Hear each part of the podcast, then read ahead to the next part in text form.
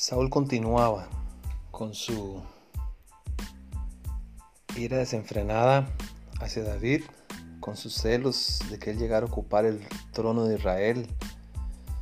Se había engolosinado con el poder, como muchas veces sucede al ser humano.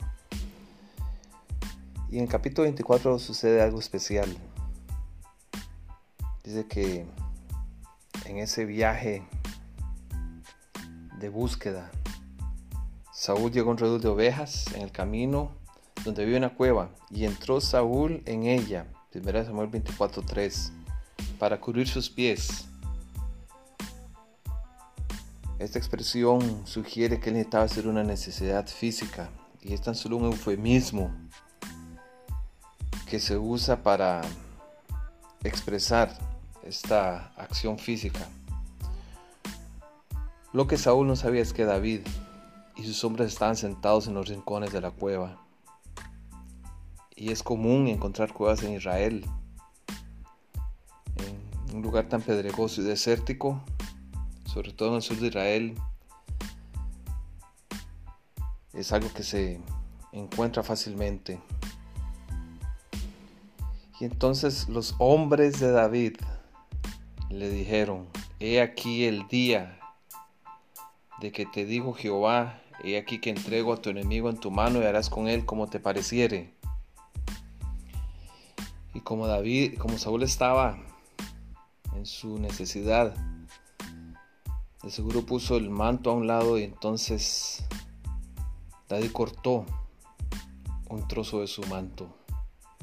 Pero después de esto se turbó el corazón de David porque había cortado la orilla, la orilla del manto de Saúl.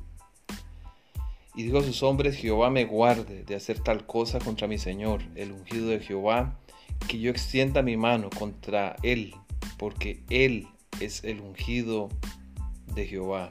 Y así reprimió David a sus hombres con sus palabras y no les permitió que se levantasen contra Saúl. ¿Y cuántas veces es tan común en nuestros días criticar a un ungido de Jehová, un pastor, un líder espiritual, hablar mal de él. Y nótese que Saúl no era un dechado de perfección, era un hombre iracundo, egoísta, manipulador. Tenían todo el derecho de criticarlo, pero aún así David no se atrevió a tocar al ungido de Dios. ¿Y cuántas veces nosotros sí lo hacemos? Criticamos a un hombre de Dios, hablamos mal de él y le deseamos el mal.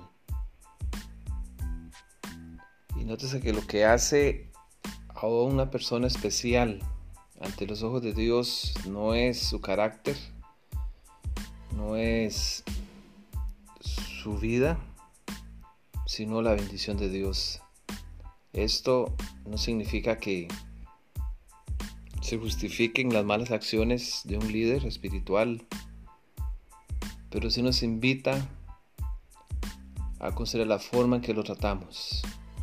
Y si viésemos algo incorrecto, hagamos lo que hizo David. Dice el texto que luego él salió, cuando Saúl se fue, salió detrás y le, y le dijo, mira, He aquí, hoy han visto tus ojos cómo Jehová te ha puesto en mis manos en la cueva, y me dijeron que te matase, pero te perdoné porque dije, no extenderé mi mano contra mi Señor, porque es el ungido de Jehová. Y mira, Padre mío, mira la orilla de tu manto en mi mano, porque yo corté la orilla de tu manto, y no te maté. Conoce pues y ve que no hay mal ni traición en mi mano, ni he pecado contra ti. Sin embargo, tú andas a casa de mi vida para quitármela. Hagamos lo que hizo David. Hablemos, vayamos. Y entonces que David le presenta su actitud de perdonar la vida y al final indirectamente le reclama, le dice, yo no tú andas a casa de mi vida para quitármela. Juzgue Jehová entre tú y yo y vénganme de ti, Jehová. Nótese que él puso todo en manos de Dios, habló con la persona, le dijo lo que no le parecía y dejó todo para que Dios actuara. Dios nos dé ese espíritu magnánimo de David, de perdonar, de hablar las cosas cara a cara, de decirlas con cariño y con sabiduría, aun cuando sea con el ungido de Jehová.